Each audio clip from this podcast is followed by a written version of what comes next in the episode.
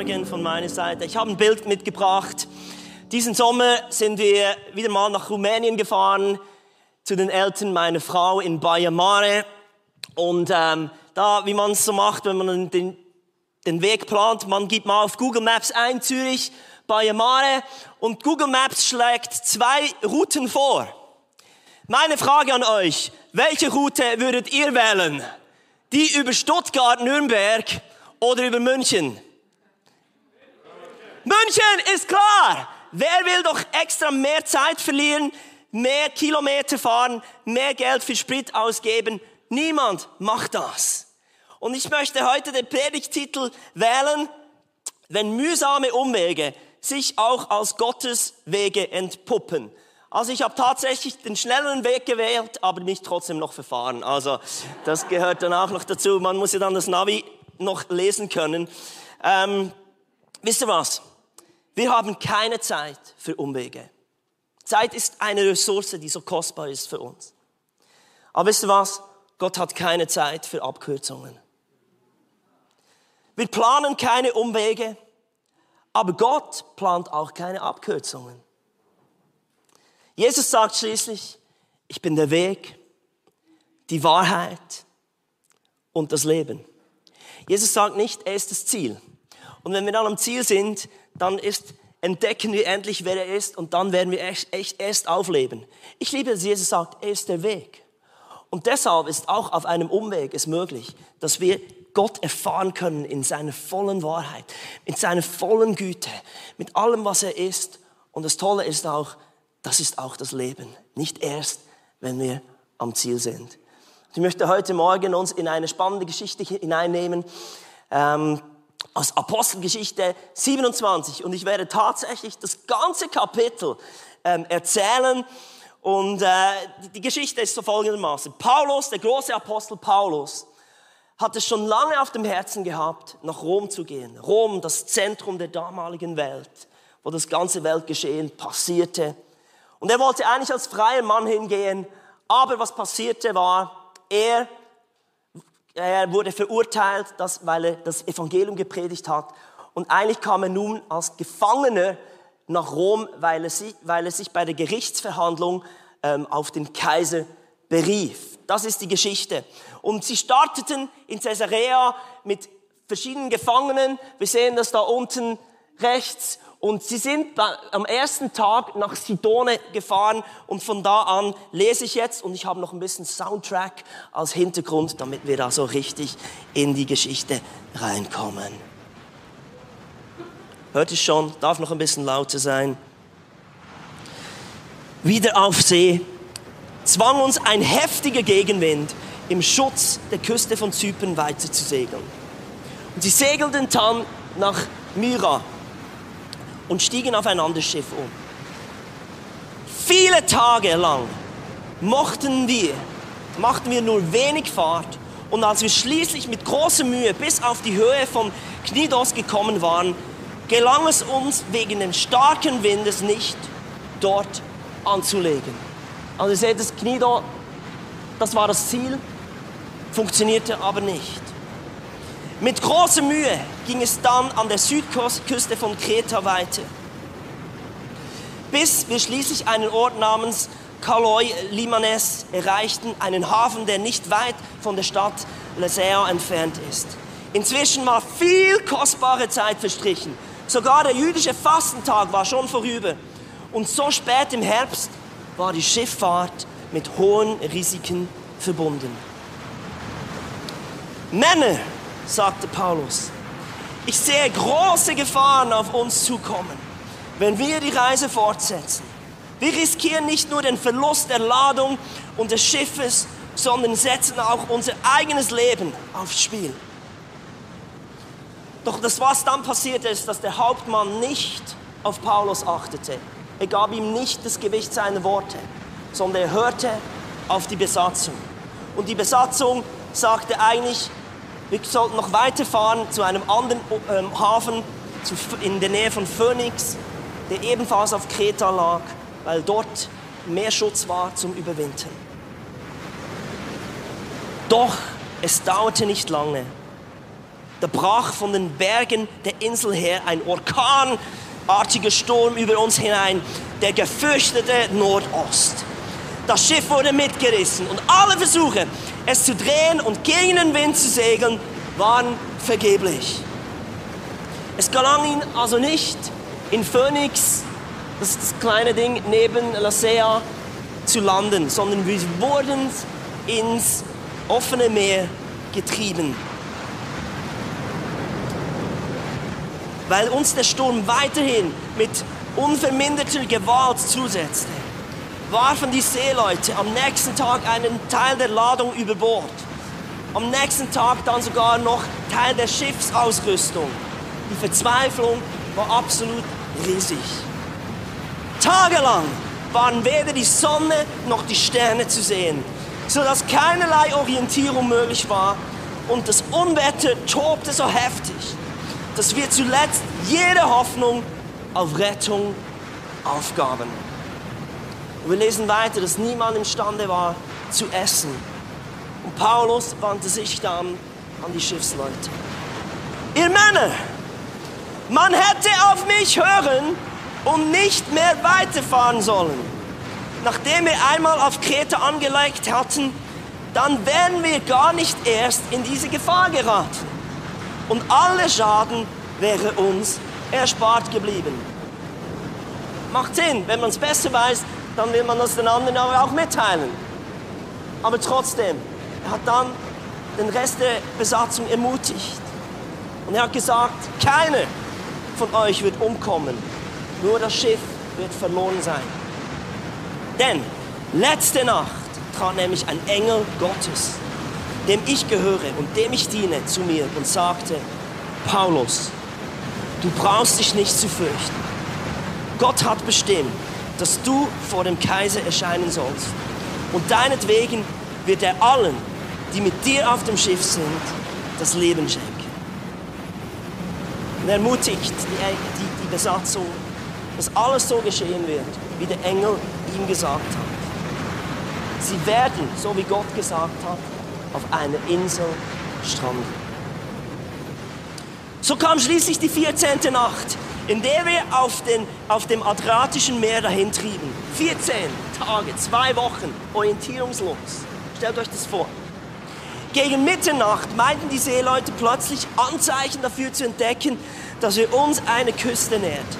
Und sie haben dann angefangen, das Lot auszuwerfen, um die Wassertiefe zu messen und haben gemerkt, dass diese abnimmt. Sie kommen wirklich einer Küste näher. Und was dann auch passiert ist, dass ein Teil der Besatzung sogar fliehen wollte, weil sie wussten, jetzt zerschellen wir wahrscheinlich auf einem Riff. Wir sind verloren. Und sie wollen sich davon machen. Und Paulus hat das gemerkt und hat den Hauptmann gewarnt und dann konnten sie die Rettungsboote abschneiden und die gingen dann verloren und die Besatzung musste an Bord bleiben. Und Paulus redete dann auf alle ein, dass sie unbedingt noch etwas essen sollen. Sie haben zwei Wochen lang nichts gegessen. Sie sollen sich stärken, weil er wusste, Jungs, und wir müssen jetzt schwimmen.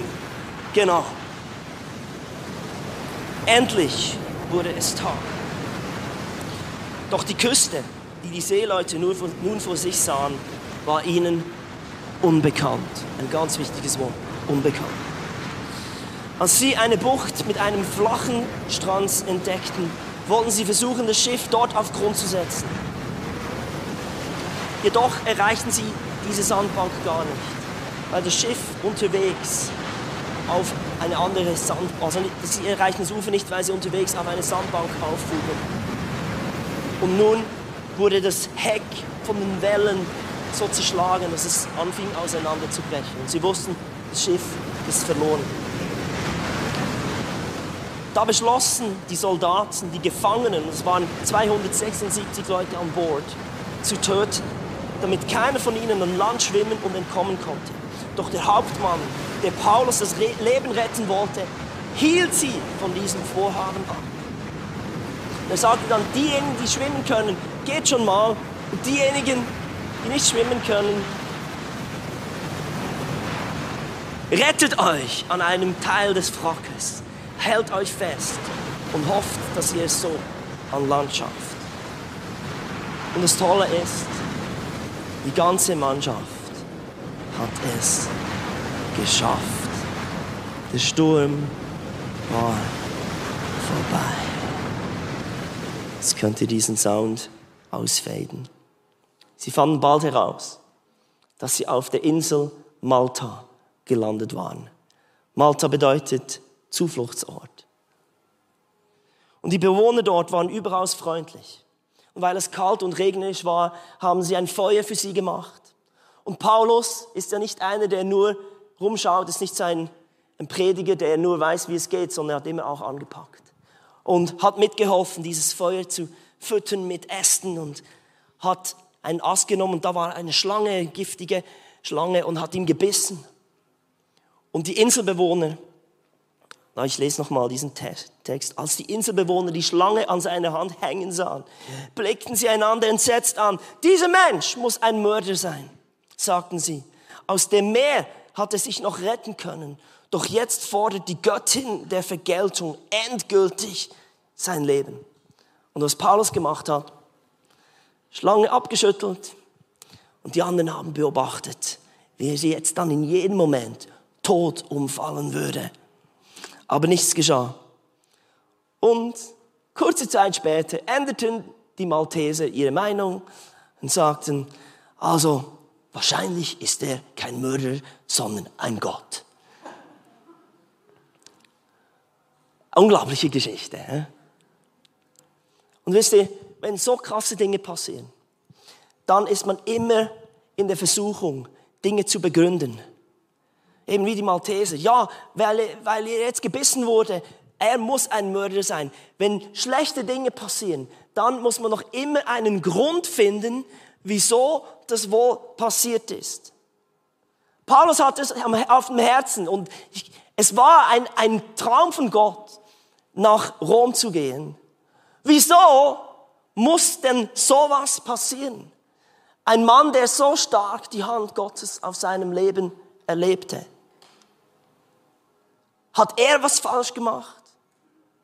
Ja, in dieser Geschichte sehen wir, dass Paulus eigentlich auch damit ringt, dass es nicht sein Fehler war, denn die Besatzung hat gegen seinen Rat entschieden.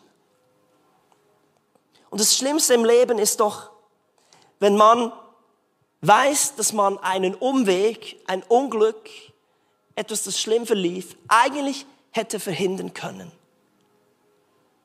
Wenn man das anders gemacht hätte. Und wisst ihr, wir Menschen versuchen möglichst schnell Dinge zu rationalisieren, Situationen in unserem Verstand zu verstehen. Was habe ich falsch gemacht? Was haben andere falsch gemacht? Und wenn es uns gelingt, die Fehler daraus zu sehen, dann denken wir, dass wir wenigstens dann die Zukunft mehr im Griff haben können. Und viele von uns kommen erst zur Ruhe, wenn wir verstehen, warum das passieren musste. Wieso der Sturm, den du durchmachst, wieso, dass der passiert ist. Und dann denken wir, dass wir Frieden haben. Aber unsere Predigserie heißt ja unbegrenzt, unbeschränkt. Und ich glaube echt, wir haben eine total beschränkte Seite. Du darfst mal links und rechts schauen und jemand anschauen, der total beschränkt ist. Es ist im Fall so. Und gleichzeitig darfst du nochmals die gleiche Person anschauen und wissen, dass diese Person über die du so, gerade so fies gelacht hast, auch total unbeschränkt ist. Jetzt könnt ihr noch mit lieben Augen, nicht so mit dem hämischen Lachen, diese Person anschauen. Was mich berührt an dieser Geschichte bei Paulus. Ja, wir sehen, er war auch ein Kopfmensch, er war, er war intelligent, er hat versucht, die Dinge irgendwie in den Griff zu bekommen. Und trotzdem hat er nicht Zeit damit verschwendet. Das Versuchen, einfach in seinem Verstand zu begreifen, wieso das passiert. Denn er hat Gott gesucht. Und er hat eine Zusage von Gott erhalten. Wisst ihr, etwas vom, vom größten, ein großes Problem, das wir haben, ist, wenn wir uns im, im, im, mit unserem Verstand alles versuchen zu, zu erklären und zu begreifen, dann drehen wir uns die ganze Zeit im Kreis. dann erleben wir immer auf und ab. Aber der Verstand ist wirklich beschränkt. Aber etwas, was nicht beschränkt ist in unserem Leben, ist unser Geist. Und Gott ist nicht ein Gott, der Dinge erklärt.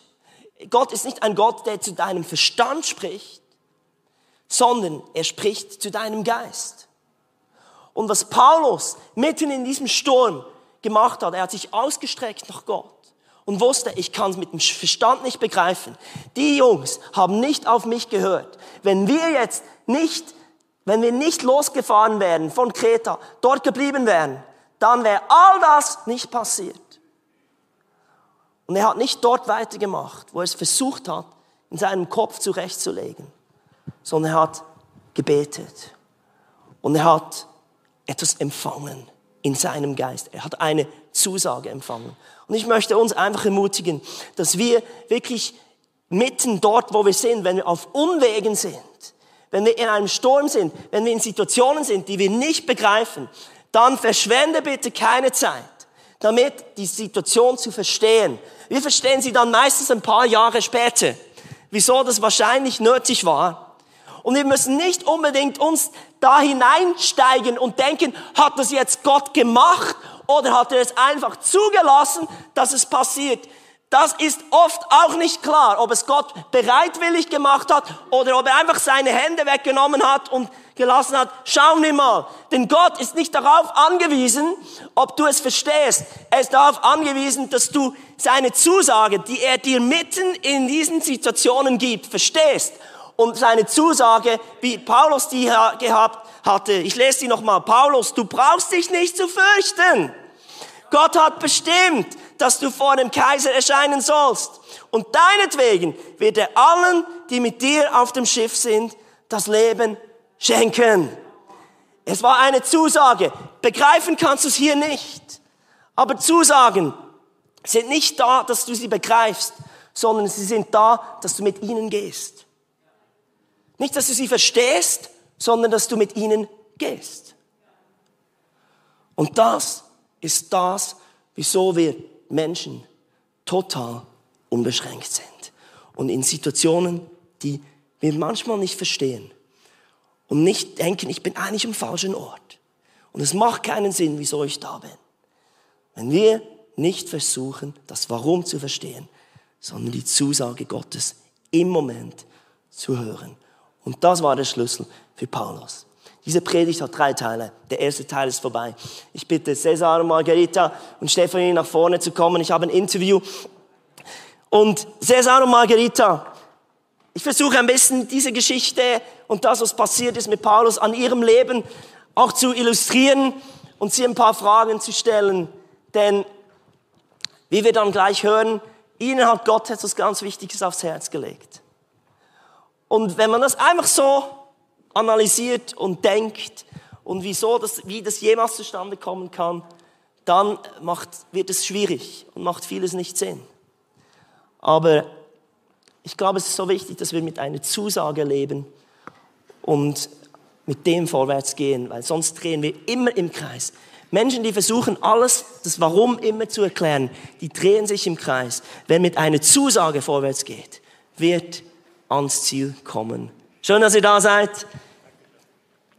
Cesar Margarita, ihr kommt ursprünglich aus Peru. Ihr, und wie ist es gekommen, dass ihr in der Schweiz gelandet seid? Ustedes vienen originalmente de Perú. ¿Cómo pasó que terminaron aquí en Suiza? Hola. Buenas, eh, buenos días con todos ustedes. Eh, es verdad, somos peruanos, pero César también es suizo. Ja, y Ja, wir sind Peruaner, aber Cesar ist auch Schweizer. Guten Morgen allerseits noch. eh, llevamos mucho tiempo en Perú eh, sirviendo al Señor, más de 35 años. Viele Jahre, also 35 Jahre haben wir in Peru dem Herrn gedient. Y los últimos años estábamos entrenando a pastores, líderes emergentes para el servicio al Señor. Und die letzten Jahre haben wir Pastoren und Leiter für den Herrn äh, ausgerüstet und trainiert. Todo estaba bien Alles war gut. y de repente el Señor nos hizo entender que era el momento de salir de Perú. Und plötzlich haben wir verstanden, dass der Herr zu uns gesprochen hat und gesagt hat, wir sollen Peru verlassen. ¿Pero qué? ¿Por qué? ¿Cómo, Señor?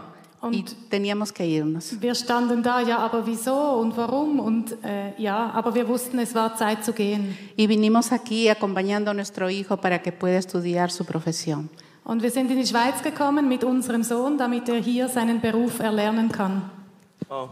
Also ihr seid Gottes Ruf gefolgt, ihr seid in die Schweiz gekommen und wenn man Gottes Ruf folgt, dann wird, wird man natürlich alles vorbereitet finden, alles wird wunderbar sein, es wird keine Umwege, keine Stürme geben. Oder wie habt ihr das erlebt? Bueno, han seguido el llamado de Dios entonces, dejaron todo, vinieron para acá y cuando uno sigue al llamado de Dios, uno espera que el nido está preparado, que todo está listo, es llegar y echarse, ¿cierto? ¿Cómo lo han vivido? ¿Cómo lo han experimentado? Bueno, eh, cuando llegamos a Suiza nosotros pensamos que eh, no sabíamos el idioma. Eh, César no, nunca aprendió el alemán, yo tampoco. Also als wir in die Schweiz kamen, konnten wir weder die Sprache, weder ich noch Cesar, wir haben nie Deutsch gelernt. Entonces pensamos que el Señor a nivel de ministerio nos iba a poner en el librero. Und wir haben gedacht, im äh, dienstmäßig würde der Herr uns jetzt wie eine Ruhepause gönnen oder schenken. Y no sabíamos la sorpresa que el Señor tenía de permitirnos servirle entre los latinos. Und dann hat der Herr uns aber überrascht, indem er uns wirklich auch Türen geöffnet hat, um den Latinos hier zu dienen.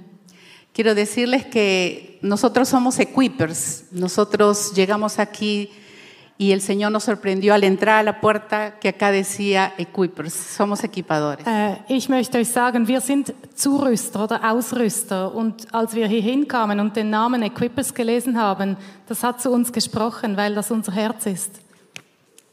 Darf ich fragen, wie weit weg seid ihr momentan von eurem Rom? Das, was Gott euch eigentlich aufs Herz gelegt hat. Die Schweiz ist irgendwie auch ein bisschen ein Umweg, oder nicht? Ist nicht ganz dort, wo ihr eigentlich, wo euer Herz ist. Puedo hacerles la pregunta, ¿cuán lejos están de su meta o de su Roma? Porque pienso que Suiza es más un desvío que camino directo al llamado que Dios les ha dado, ¿o no? Sí, claro. Eh, estamos tan lejos como un vuelo de Zurich a Ecuador, a Quito. Ja, wir sind so weit weg wie ein Flug von Zürich nach Quito, Ecuador. Estamos tan cerca como postrarnos delante de Dios en oración. Wir sind aber auch so nahe, indem wir auf die Knie gehen und vor den Herrn beten. Y nuestro corazón ya está allá porque la bondad de Dios se está manifestando y continuará manifestando. Und unser Herz ist bereits dort, eigentlich in Rom, denn die Güte Gottes ist in unserem Wirken und wird weiter wirken. Wow. Was? Sí, quería decir que eh, estos 10 años aquí, casi 11 años aquí en Suiza, nos ha hecho, eh, pareciera un, un desvío, una pérdida de tiempo, pero no ha sido así. Also ich möchte noch erwähnen, diese zehn oder fast elf Jahre hier in der Schweiz, das sieht zwar aus, als wäre es ein Umweg gewesen, aber es war wirklich nicht so. Dios ha trabajado en nuestros corazones, nos ha formado todos estos años y ahora estamos listos para seguir el camino, el llamado. Gott hat uns all diese Jahre verändert und geformt und ist mit uns gewesen. Und jetzt sind wir bereit, diesen nächsten Schritt zu gehen. Wow, schön zu hören. Könnt ihr uns sagen, wie ist es jetzt dazu gekommen, dass ihr auf Ecuador diesen Ruf verspürt habt? Qué maravilloso escuchar lo que acabas de decir. ¿Pueden contarnos cómo sucedió que hayan sentido ese llamado de ahora irse a Ecuador? Claro, con mucho gusto. Hace 17 años el Señor me dio una visión y un sueño. No lo conté nunca, primera vez lo voy a hacer público. Also ja, sehr gerne erzähle ich das. Vor 14 Jahren hatte ich eine Vision, währenddem ich geschlafen habe. Ich habe das noch nie öffentlich erzählt. Das ist das erste Mal. Am, de pronto estaba durmiendo y vi el mapa, un mapa antiguo de- del continente americano y comenzó a quemarse desde el sur, Cabo de Hornos, Chile, hasta Alaska. Also ich war am Schlafen und hatte dieses, diese Vision und habe eine alte Landkarte gesehen vom Kontinent Amerika und von unten Kap Horn, also von Feuerland, hat sich wie eine Flamme entzündet und ist dann ähm, den Kontinent hinauf, hat sich das Feuer entfacht. Seguidamente vi oh, la silueta del continente americano con un fondo blanco. Ich habe die Silhouette vom amerikanischen Kontinent gesehen mit einem weißen Hintergrund. Y ya no vi que se quemaba, sino ciudades con inmensos rascacielos que ardían. Und dann habe ich gesehen, wie verschiedene Städte mit riesen Wolkenkratzern gebrannt haben.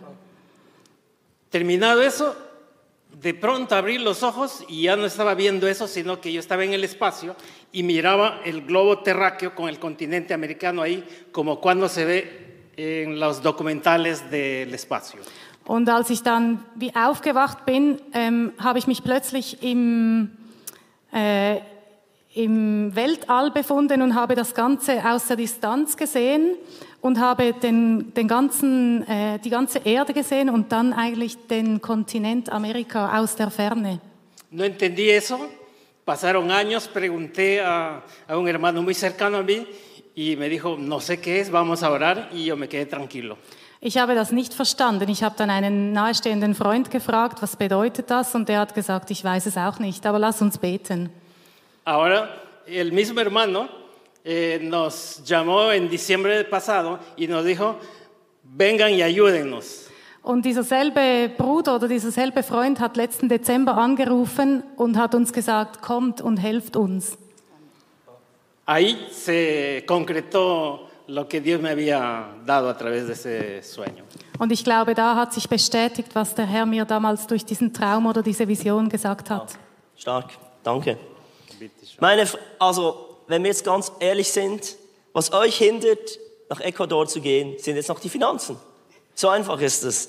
Und das ist auch wieder so etwas, was man dann im Kopf durchrechnen kann und überlegen und schaffen wir das und die, und die Unterstützung und es, ist ein Betrag, der substanziell ist, den ihr braucht. Meine Frage ist, und so wie ich euch erlebt habe, ihr seid so vollen guten Mutes, ob schon es echt schwierig ist für euch, diese Finanzen zusammenkriegen. Was ist die Zusage, die ihr von Gott habt für dieses Abenteuer? Bueno, primeramente gracias por compartir y claro, ahora si somos sinceros, lo que les impide dar el paso son las finanzas, ¿no? Es difícil poder juntar las finanzas para decir que vamos y para poder sostenerse allá. Entonces mi pregunta es, ähm, Was ist die Zusage, die ¿Qué ihr es- habt für dieses Abenteuer? ¿qué es, ¿en qué se apoyan ustedes? ¿En qué se paran? ¿Cuál es la fe o la certeza en la que se pueden parar para decir que vamos de todas maneras? Eh, quiero pedir por favor que el, segun- el tercer slide le pongan, hay una foto ahí. Darf ich euch bitten, el tercero. Dass ihr das dritte Bild zeigt, bitte. En un entrenamiento de, eh, para trabajar la visión y la misión, el entrenador nos explicó la importancia, más, ar- más arriba, ah, Noch ein es el weiteres- tercero. das Es una Bild. foto donde César está encima de... Antes de- antes de eso. Antes. Eh, el entrenador nos, nos dijo, es importante creerle a Dios, pero es importante lanzarse. Y nos enseñó, todos los participantes, pastores y líderes, tenían eh, puesta su mano hacia arriba y entonces el entrenador se tiró encima de ellos. Also es ist nicht das Bild, Es el tercero, casi al empezar el nomás, inicio. el inicio del inicio. das dritte Bild. Ja, ese, genau, ese. dieses Bild. Y entonces, después de que se tiró, todos nos asustamos y dijo, ¿quién quiere lanzarse? Y entonces este, César dijo, yo lo voy a hacer. Y al grito de los hermanos, vamos César, ven, César se lanzó encima. Also ihr seht dieses Bild und wer uns damals ausgerüstet hat oder unser Leiter, der hat damals gesagt, ähm, stellt euch hin, hebt die Hände in die Luft und ich springe. Denn das ist wie ein Glaubensschritt. Und dann hat er in die Runde gesagt, wer springt auch? Und Cäsar hat gesagt, ich. Und alle anderen haben gesagt, komm Cäsar, das schaffst du, das schaffst du. Und genau so ist es jetzt eigentlich auch mit der Situation. Entonces, eso es, Den, nos estamos lanzando por fe. Das ist es denn. Wir springen jetzt im Glauben. Confiamos en Dios, pero tenemos el soporte de la iglesia que ora por nosotros y va con nosotros también a través de sus ofrendas. Wir glauben der Verheißung Gottes, aber wir haben auch die Unterstützung der Gemeinde und wir glauben, dass Gott uns versorgen wird in diesem Glaubensschritt. Wow, wunderbar. El sábado pasado hablamos contigo y tú nos diste retos. Hemos tomado decisiones de reto. y lo vamos a hacer. Tenemos en el nombre del Señor pensado entre diciembre máximo hasta marzo estamos yéndonos con lo que Dios nos da. Also wir haben am letzten Samstag zusammen gesprochen und du hast uns ziemlich herausgefordert und wir nehmen diese Herausforderungen an. Wir haben gesagt, wir gehen diesen Schritt im Glauben. Wir haben uns zum Ziel gesetzt, zwischen Dezember und spätestens März zu gehen mit dem, was dann da ist. Wow. Gebt ihnen doch einen Applaus. Vielen Dank euch. Démosle un fuerte aplauso. Muchas gracias.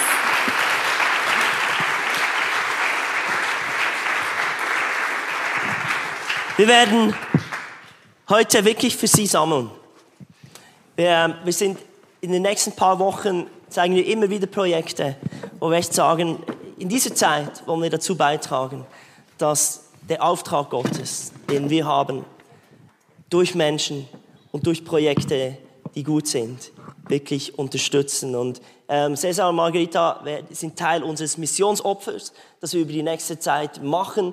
Für uns ist ein Opfer nicht etwas, das wir aus unserem Budget geben, sondern wir sagen bewusst, ich verzichte auf etwas anderes, das mir sonst wichtig ist und gebe das. Und ich, wir sind dankbar, dass, wenn ihr wirklich gebt, ihr habt dann verschiedene Varianten, wir blenden das noch ein und viele haben euch das ja, von euch haben das ja auch im Newsletter gesehen. Und Cesar Margita haben auch noch einen Freundesbrief, den sie auch verteilen dürfen und ähm, damit ihr einfach auch seht, ähm, was, was, was in ihrem Leben passiert. Ich komme zum dritten Teil diese Predigt. Paulus wollte eigentlich nach Rom, aber er ist auf der kleinen, unbedeutenden, ungeplanten, unerwarteten Insel Malta gelandet. Meine Frage an dich, kennst du auch dein Malta in deinem Leben? Ein Ort, eigentlich gar nicht, es war gar nicht geplant, es war gar nicht dein Ziel, dort zu landen. Und das Erstaunliche ist, wenn wir diese Geschichte weiterlesen. Paulus dachte eigentlich, er brauche Malta in seinem Leben nicht. Aber wir lesen, dass Malta ihn brauchte. Und da möchte ich noch weiterlesen. Denn wir, wir hören in der Geschichte, dass in der Nähe von der Stelle, wo sie gestrandet waren, befand sich ein Gut mit ausgedehnten Ländereien, das dem obersten Regierungsbeamten der Insel gehörte, einem Mann namens Publius. Alle, die noch auf Babynamensuche sind, dieser Name sollte nicht wählen, sonst wird euer Junge abgeschlagen in der Schule.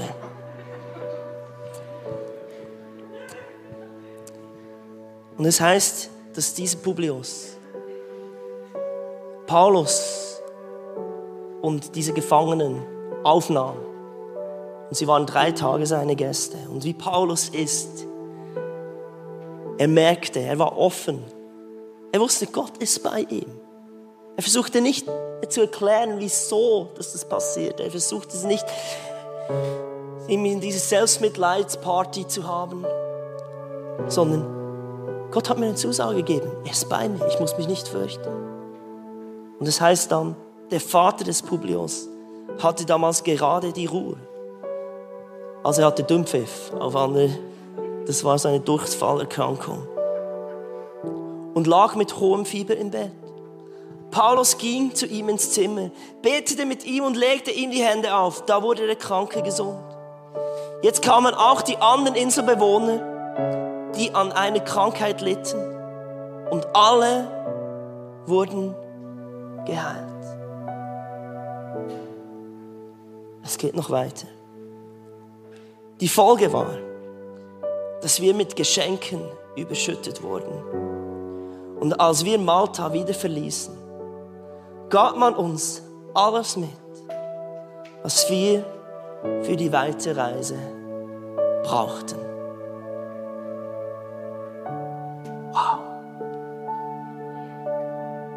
Wenn wir nur begreifen könnten, dass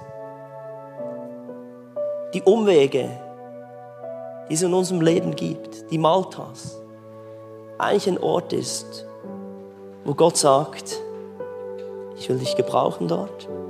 Da gibt es eine Mission für dich, da gibt es einen Auftrag. Es ist nicht erst, wenn du am Ziel bist. Nicht erst, wenn du dort bist, bei dem, was du eigentlich auf dem Herzen hast. Und wenn wir begreifen würden, dass dort, wo Mission ist, dort ist auch Gottes Provision. Seine Versorgung. Malta ist immer ein Ort der Mission und der Provision. Und wir werden es nie erleben. Wir werden auch nie die Güte Gottes und die Kraft Gottes erleben. Wir werden denken, Gott ist beschränkt. Wenn wir es nicht schaffen, aus dem Warum rauszukommen, aus unserem Verstand versuchen, etwas zu empfangen in unserem Geist, eine Zusage, um mit dem zu leben. Wir sind unbeschränkt. Wir beschränken uns jedes Mal, wenn wir einfach auf uns, auf unseren Verstand verlassen. Und ich liebe das an Cesar und Margarita für sie als Latinos, sie haben eigentlich viel zu wenig Beziehungen zu Menschen, die sagen können, wir können euch tatkräftig, finanziell unterstützen, für zwei Jahre in die Mission zu gehen. Aber sie haben eine Zusage. Und deshalb glaube ich, wird ihr und ihr, ihr, ihr Vorhaben auch gelingen. Ich bitte euch aufzustehen. Ich würde gerne beten.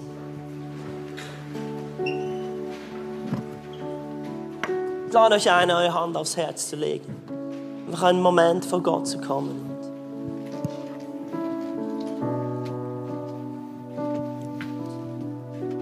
Und du heute da bist und sagst, irgendwie erlebe ich momentan so einen Sturm. Viel Gegenwind. Bin eigentlich voll abgedriftet von dem, was ich eigentlich vorhatte. All das, was eigentlich auf meinem Herzen war, scheint weiter entfernt zu sein denn je. Ich möchte dir heute diesen Zuspruch geben. Ich glaube, du sollst aufhören, nach dem Warum zu fragen. Du sollst etwas empfangen in deinem Geist heute Morgen. Gott ist mit dir.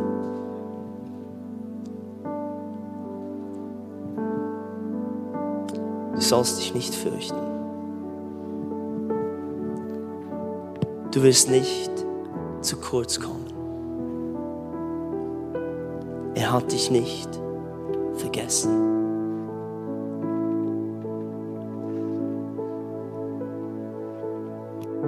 glaube echt, dass der Heilige Geist einfach jetzt spricht und etwas tut, das ganz tiefgründig ist, was meine Worte übersteigt, dass du etwas in deinem Geist empfangen darfst, gar keinen Sinn macht, aber dich freisetzt, dass du aufhörst, dich im Kreis zu drehen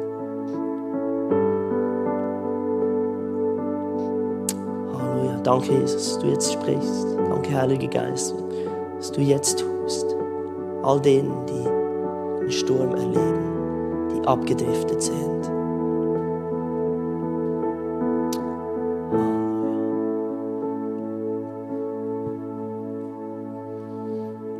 Dann möchte ich noch für all diejenigen beten,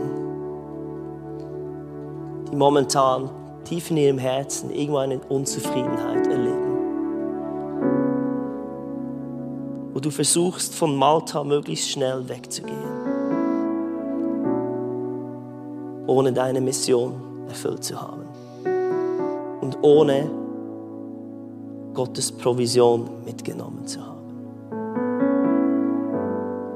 Es ist so natürlich, dass wir möglichst schnell an den Ort kommen wollen, wo wir eigentlich sein möchten. Herr, ich danke dir für jedes Einzelne, das da ist und gefrustet ist, unzufrieden ist. Danke, dass du ein Gott bist, der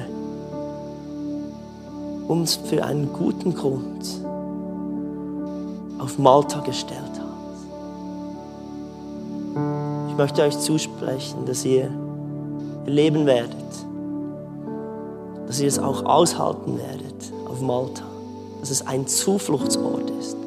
Manche von euch sind auch viel zu stark getrieben. Dass es ein Ort ist, wo ihr zur Ruhe kommt, wo ihr stranden könnt, ankommen könnt. Nicht versuchen, möglichst schnell weiterzugehen.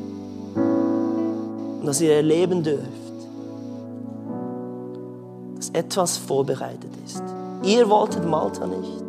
Ihr braucht Malta nicht, denkt ihr. Aber Malta braucht euch. Ich spreche auch zu, dass ihr aus diesen Erfahrungen, aus diesen Begegnungen, die auf dem Umweg in den Stürmen passieren, viel daraus zieht, reich beschenkt werdet und alles habt, das ihr braucht für die Weiterreise, um endlich nach Rom zu kommen. Ich segne euch, dass es weitergeht, dass ihr euch nicht im Kreis dreht. Die Reise weiter.